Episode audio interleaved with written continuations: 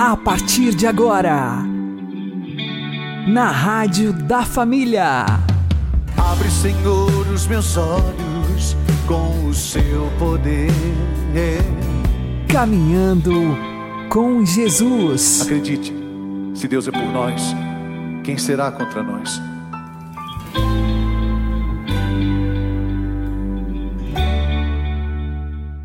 Olá, meu querido irmão, minha querida irmã, ouvintes da Rádio Regional Esperança e também aqueles que nos ouvem pelo YouTube e Spotify.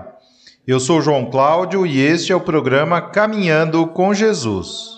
E vamos caminhar com Jesus em nome do Pai, do Filho e do Espírito Santo. Amém. Inspirai, ó Senhor, as nossas ações e ajudai-nos a realizá-las para que em vós comece e para vós termine tudo aquilo que fizermos. Por Cristo Senhor nosso. Amém. Santíssima Virgem Maria, Mãe de Deus, rogai por nós. Castíssimo São José, patrono da Igreja, rogai por nós. O mundo atual precisa retornar aos valores de família igreja e natureza que existiam antigamente. Vamos aprender com o Padre Léo. Nos anos 60, 82% da população brasileira vivia nas comunidades rurais. Na roça você não tem recurso. Quem morou na roça sabe disso. Na roça a gente não tem dinheiro.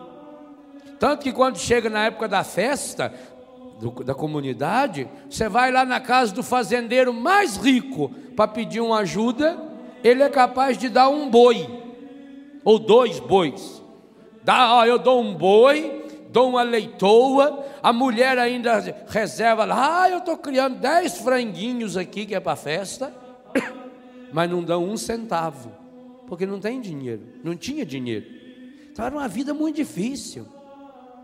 Quando a pessoa ficava doente, para achar médico, era uma viagem muito longa. Eu, por exemplo, perdi quatro irmãos por falta de recurso. E eu não morri de milagre, porque tinha crise de bronquite. E imagine fazer 32 quilômetros numa charrete, com, embaixo de chuva, e às vezes parando ainda para emprestar dinheiro do avô, de um tio, para levar na cidade. Então, você não tinha recursos econômicos.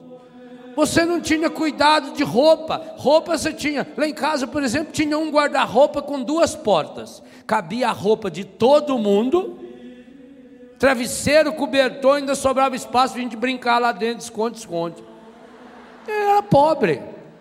Não é? Nossa família era tudo pobre. A cozinha da nossa casa tinha lá quatro panelas, uma caçarola, tinha um bule velho, né? Umas canecas feitas com latinha de massa tomate, mandava pôr alcinha nela. Ah, era bonita. Ou era essa caneca, ou a da Aparecida do Norte, né? Quando ia na Aparecida, levava aquela caneca com o retrato de Nossa Senhora. Estive em Aparecida, lembrei-me de... A minha era de um litro, que era para tomar um leitinho de manhã. Né? Ia lá, punha café, ia lá na vaca, tirava direto da vaca, Aquela vinha espumando assim. Nossa Senhora. Ai, coisa boa, né? Comia aquelas coisas. Criança na roça come bosta, come grama, come. Morde que. Sapo. Criança de roça gosta de comer sapo pequeno. Pega o sapinho. Acha bonitinho, né?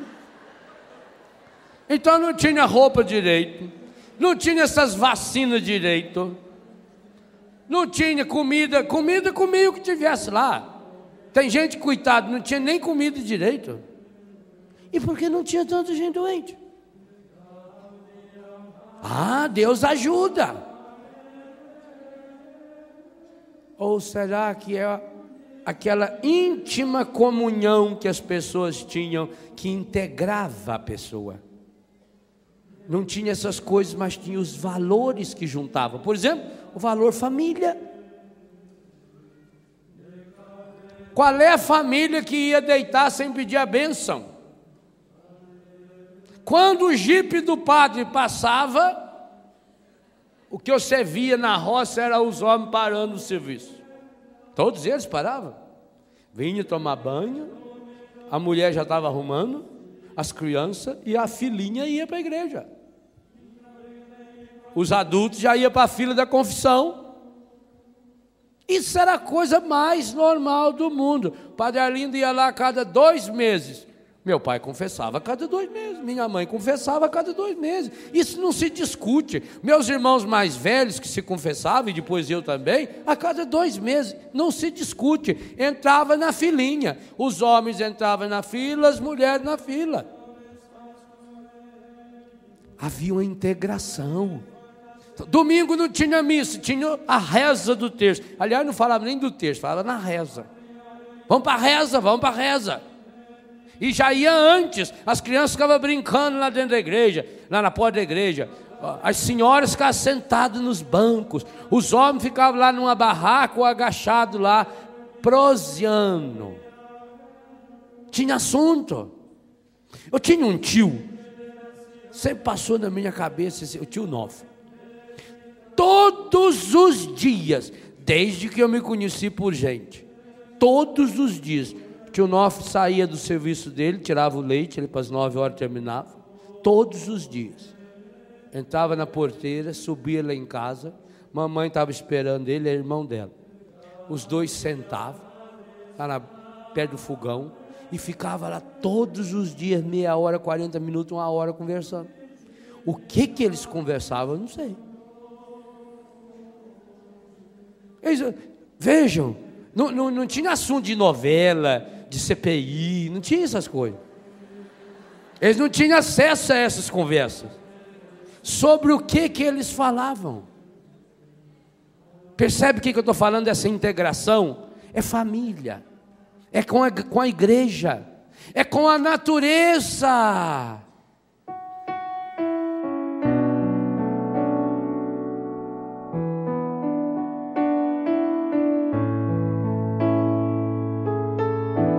Obrigado, Senhor, porque és meu amigo, porque sempre comigo tu estás a falar no perfume das flores, na harmonia das cores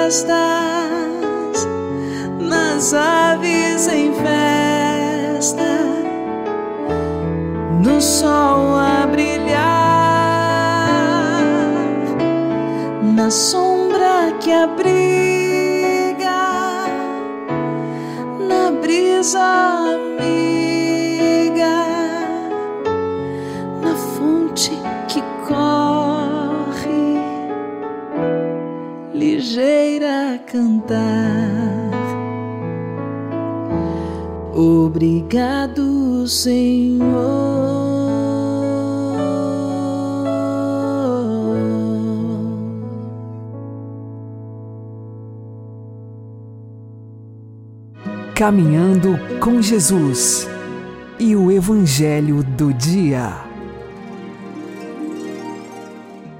O Senhor esteja conosco, Ele está no meio de nós.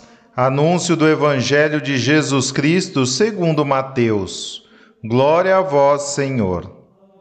Naquele tempo, Jesus foi à região de Cesareia de Filipe e ali perguntou aos seus discípulos quem dizem os homens ser o filho do homem?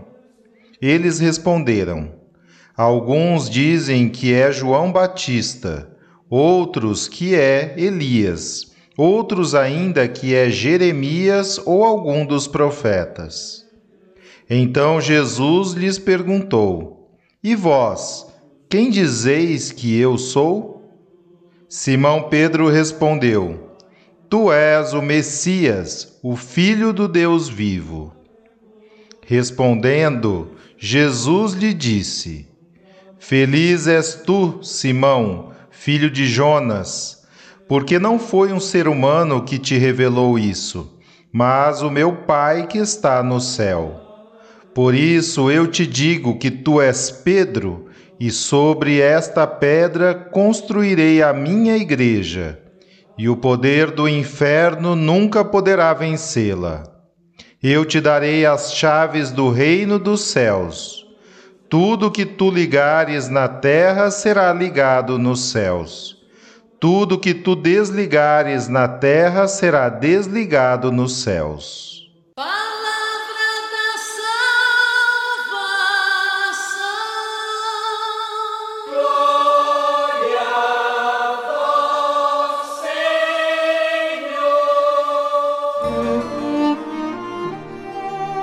Agora, a homilia diária com o Padre Paulo Ricardo.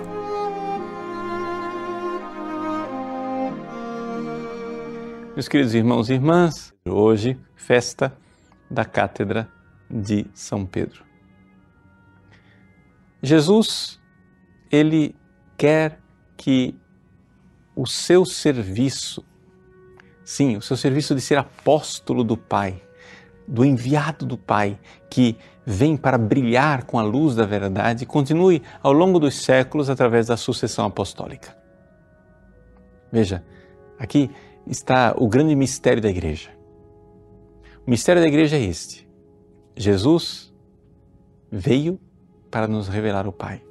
Ninguém nunca viu a Deus, mas o Filho que está na intimidade de Deus, ele veio nos contar. E ele veio, ele veio como enviado. E enviar em grego, apostelo, quer dizer apóstolo. Jesus é o grande apóstolo do Pai. Jesus é o enviado do Pai. Ele vem para nos trazer uma mensagem. Na verdade, ele é a mensagem. Porque ele é a expressão do amor do Pai. Ele é a irradiação desta luz que vem do Pai. Agora, seria muito triste que uma verdade tão linda e tão sublime se apagasse com a subida de Jesus aos céus. E que de repente Jesus subiu aos céus, pronto, acabou. Agora te vira nego. Ou seja, você vai ter que agora se virar para entrar em contato com essa verdade. E como que eu vou entrar em contato com essa verdade? Ah, não sei, magicamente apareceu aí um livro chamado Bíblia, você pega esse livro e se vira. Interpreta aí do jeito que você quiser. Não é isso que Jesus fez. Jesus nos deu a igreja. E a igreja, ela está fundamentada nos doze apóstolos que são agora enviados. Enviado quer dizer o quê? Enviado como embaixador, como vigário. É por isso que aquele que é o primeiro dos apóstolos, em todas as listas de apóstolos que você encontrar no Novo Testamento, o primeiro é Pedro. O primeiro dos apóstolos, ele não é o primeiro entre os seus iguais, não, primos inter pares, não, ele é diferente. Ele nele mesmo, ele resume o ministério de todo o colégio apostólico. Porque ali ele tem uma missão especialíssima e esta é a festa que nós celebramos hoje. A festa de que, se os sucessores dos apóstolos, que são os bispos, são é, vigários é, destes é, apóstolos, com a missão de verdadeiramente continuar o ministério de Cristo, o sucessor de Pedro tem uma missão especial. Ele resume em si esse apostolado sendo vigário de Cristo. Mas exatamente a palavra vigário aqui talvez seja uma luz, um farol que ilumina o que aqui o Papa significa para nós. Vigário de Cristo quer dizer o seguinte: ele tem um poder que não é dele. Não é dele para que ele disponha. Né? Por exemplo, na minha paróquia, eu tenho pároco e eu sou o vigário. O vigário quer dizer que o poder que eu tenho dentro da paróquia não é meu, vem do pároco. É como o bispo na diocese. Ele tem um poder na diocese, mas ele tem um vigário geral que tem, usa um poder que não é dele, é do bispo. Então, exatamente aí, o vigário geral não pode usar o poder do bispo contra o bispo. Também o Papa. O Papa sendo vigário de Cristo aqui na terra, ou seja, cabeça visível da igreja, do Cristo invisível, que é a verdadeira cabeça, ele, na verdade, tem uma função extremamente é, ligada ao Cristo, de tal forma que o Papa tem a missão de conservar esta presença do Cristo, a palavra do Cristo, o sacramento do Cristo. E a cátedra de Pedro é este sinal. É esse sinal do Cristo que ensina. Mas o Papa? O Papa é vigário. Não é um poder dele. Não é que ele é um plenipotenciário e faz da igreja o que ele quiser, como se ele fosse um fundador de igreja. Não. Ele é o vigário de Cristo aqui na terra. Ele é um sinal visível de uma cabeça invisível, que é aquela que verdadeiramente governa a igreja servo dos servos de Deus, o Papa precisa transmitir aquilo que a palavra que o Cristo veio trazer a este mundo. Rezemos então pelo sucessor de Pedro, rezemos para que esta cátedra continue a ensinar a igreja como o fez ao longo dos séculos. Deus abençoe você. Em nome do Pai, e do Filho e do Espírito Santo. Amém.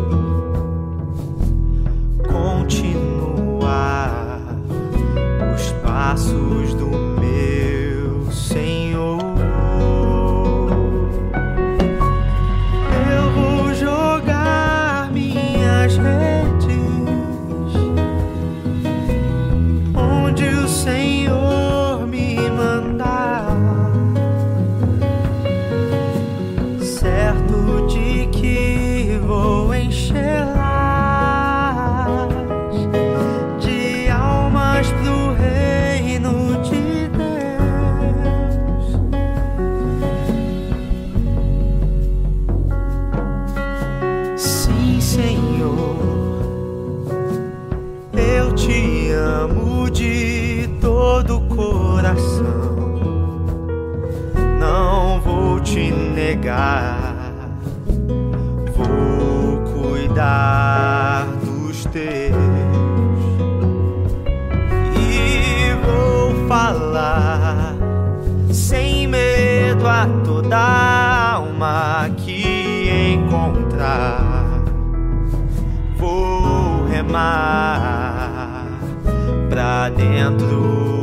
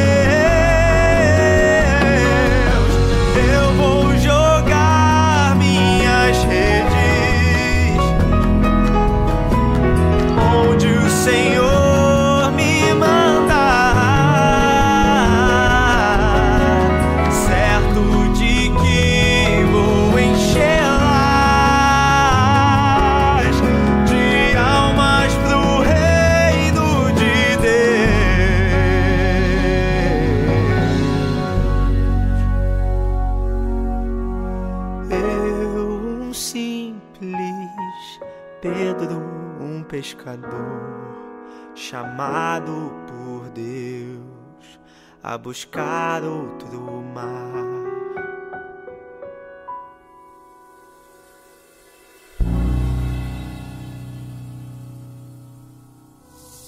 Agora você ouve o Catecismo da Igreja Católica. Depois da ascensão, o desígnio de Deus entrou na sua consumação. Estamos já na última hora. Já chegou, pois, a nós a plenitude dos tempos.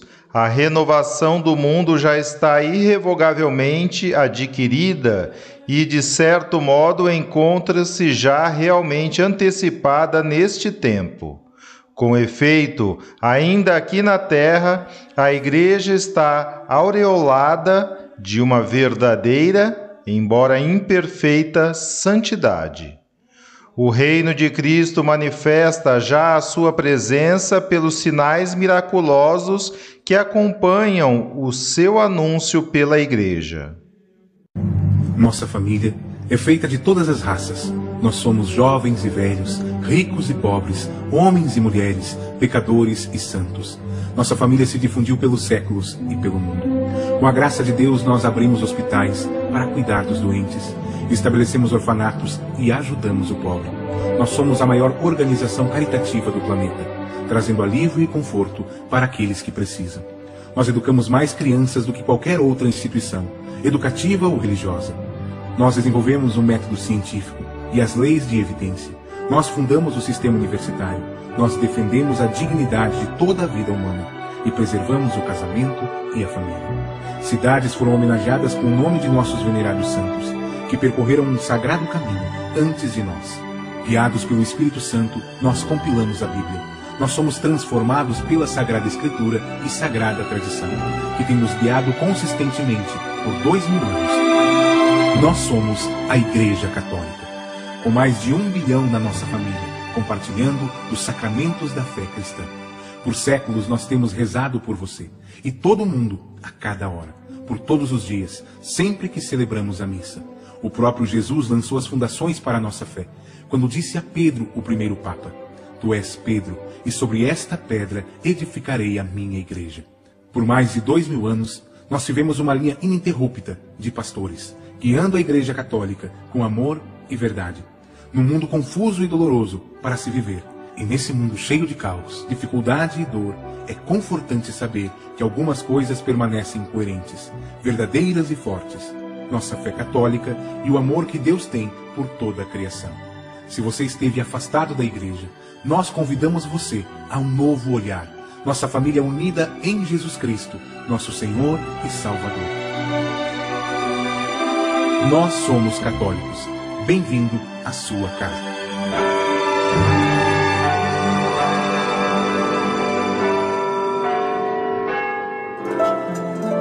O Santo do Dia, com Padre Alex Nogueira.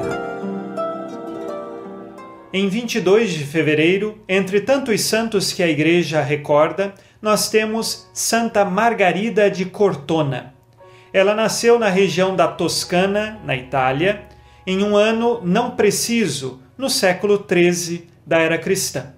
Santa Margarida, ela nasceu numa família estruturada, mas aos oito anos perdeu sua mãe, ela faleceu, e isto lhe foi causa de um grande trauma.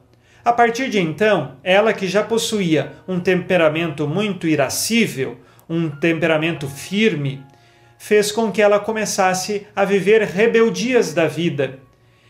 Seu pai se casou novamente, ela não se dava bem com a madrasta, e no tempo da adolescência, Margarida resolveu fugir de casa e foi morar com um amante fidalgo naquele tempo. O pai a advertiu para mudar de vida, para receber um caminho diferente, mas ela insistia em permanecer com um amante e também dada ao luxo de seu tempo, a diversões e aos prazeres, seja com o amante dela, seja com diversas outras pessoas no mundo. Margarida viveu assim por diversos anos.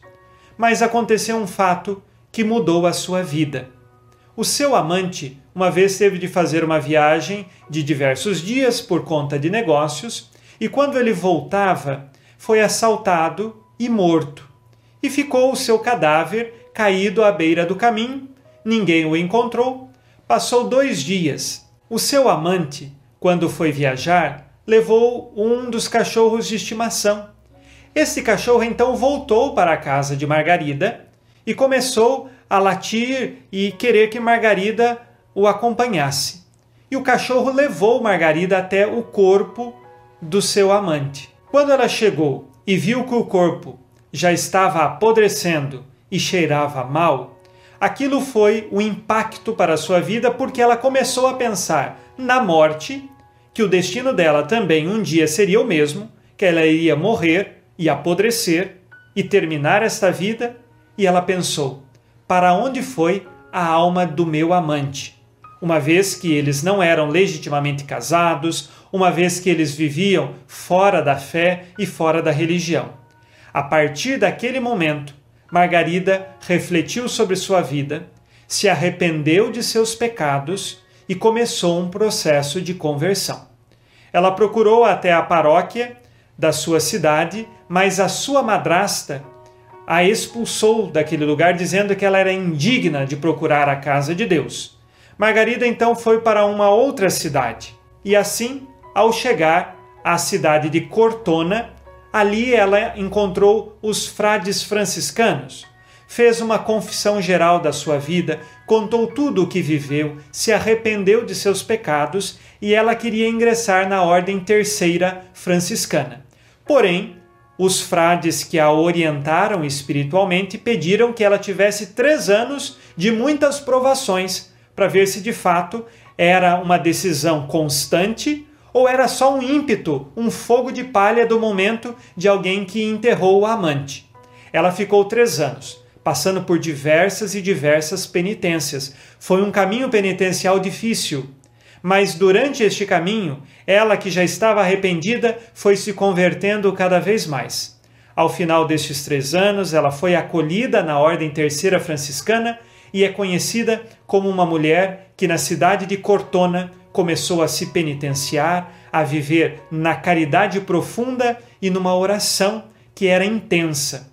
Ela teve algumas experiências místicas entre elas, ela pôde ver nosso Senhor Jesus Cristo que apareceu a ela, e também ela rezava muito pelas almas do purgatório, oferecia sacrifício pelas almas do purgatório e Deus lhe possibilitava conhecer quantas almas ela conseguia tirar do purgatório e elas então entravam no céu. Deus concedia esse privilégio para que ela pudesse ver os benefícios de tanta penitência e oração que fazia em sufrágio das almas do purgatório. Assim, Margarida terminou a sua vida vivendo na penitência e na oração. Hoje, peçamos a intercessão de Santa Margarida para que nós também possamos meditar sobre o momento de nossa morte, em que tudo neste mundo nós vamos deixar. E aí nos perguntamos: temos de fato vivido a nossa fé? Temos nos preparado para o momento da nossa morte, para chegarmos próximo a Deus e podemos então nos apresentar com as vestes que recebemos no batismo?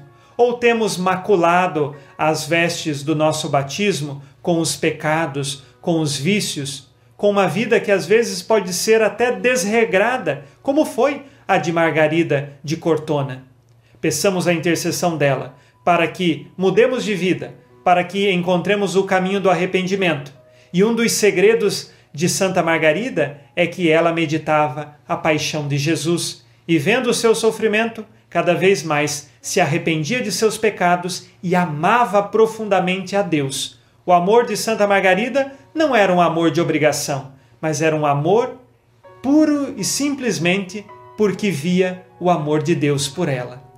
Santa Margarida de Cortona, rogai por nós. Abençoe-vos Deus Todo-Poderoso, Pai e Filho e Espírito Santo. Amém. Fique na paz e na alegria que vem de Jesus.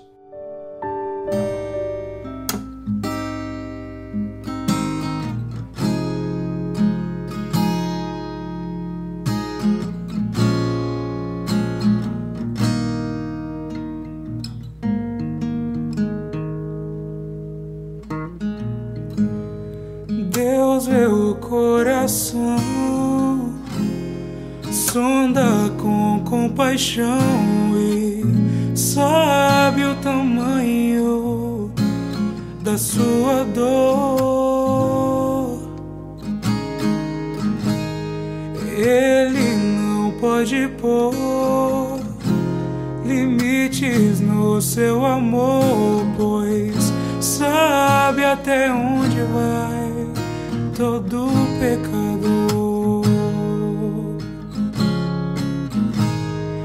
Lágrimas são suor de almas que lutam só, só. Deus pode entender o que te causa dor. Pense no seu Senhor recorra ao seu amor e creia, Ele é fiel, justo é o seu amor. Pare de se maltratar,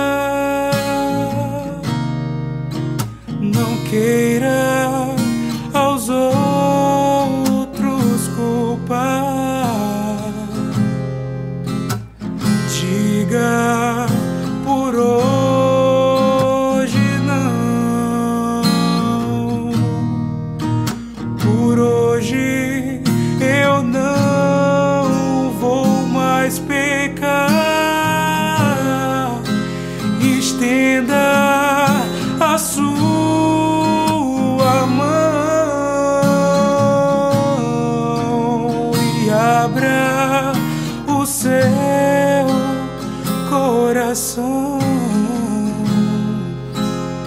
Volta pro seu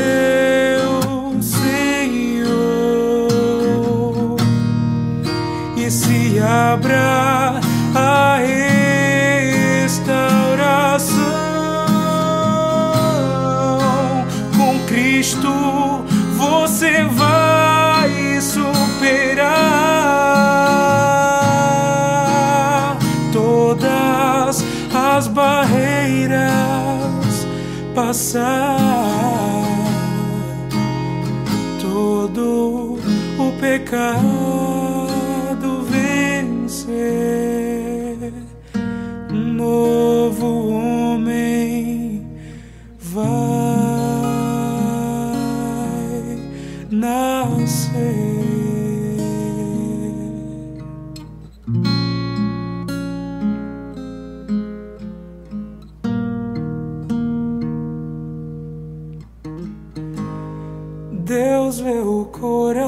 coração, sonda com compaixão e sabe o tamanho da sua dor. Você está ouvindo na Rádio da Família. Caminhando com Jesus. Oremos pelo nosso Beatíssimo Papa Francisco. O Senhor o conserve, lhe dê vida e o torne feliz na terra, e não o entregue em poder dos seus inimigos. Ó Deus, que na vossa providência quiseste edificar a vossa igreja sobre São Pedro, chefe dos apóstolos, fazei que o nosso Papa Francisco, que constituístes sucessor de Pedro, seja para o vosso povo o princípio e o fundamento visível da unidade da fé e da comunhão na caridade. Por nosso Senhor Jesus Cristo, vosso Filho, na unidade do Espírito Santo. Amém. Que Deus nos abençoe e que Maria e José nos conduzam pelas mãos para que continuemos caminhando com Jesus.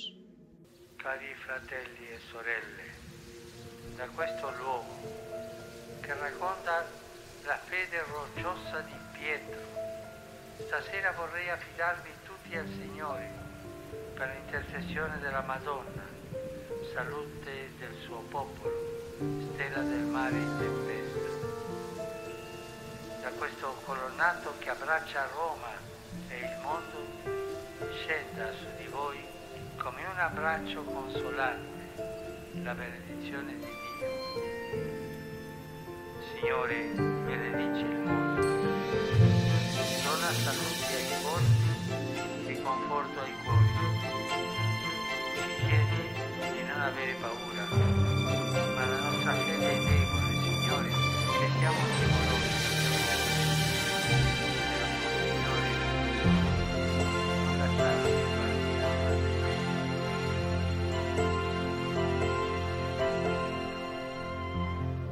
Mesmo de longe eu te sinto aqui bem perto.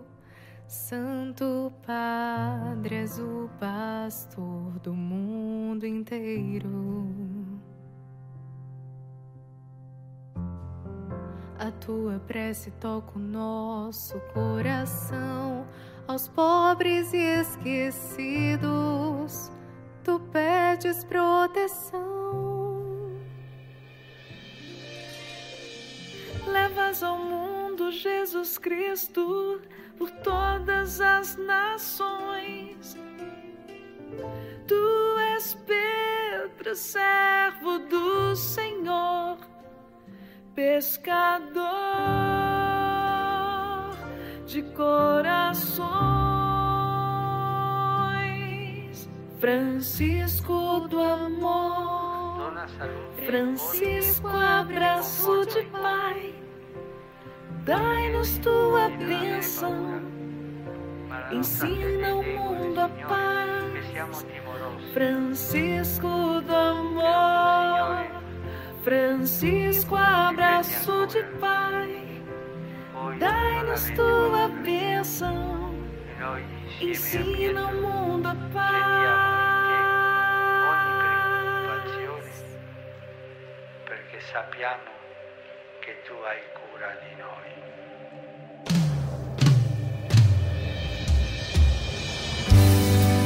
Mesmo de longe eu te sinto aqui bem perto. Santo Padre, és o pastor do mundo inteiro.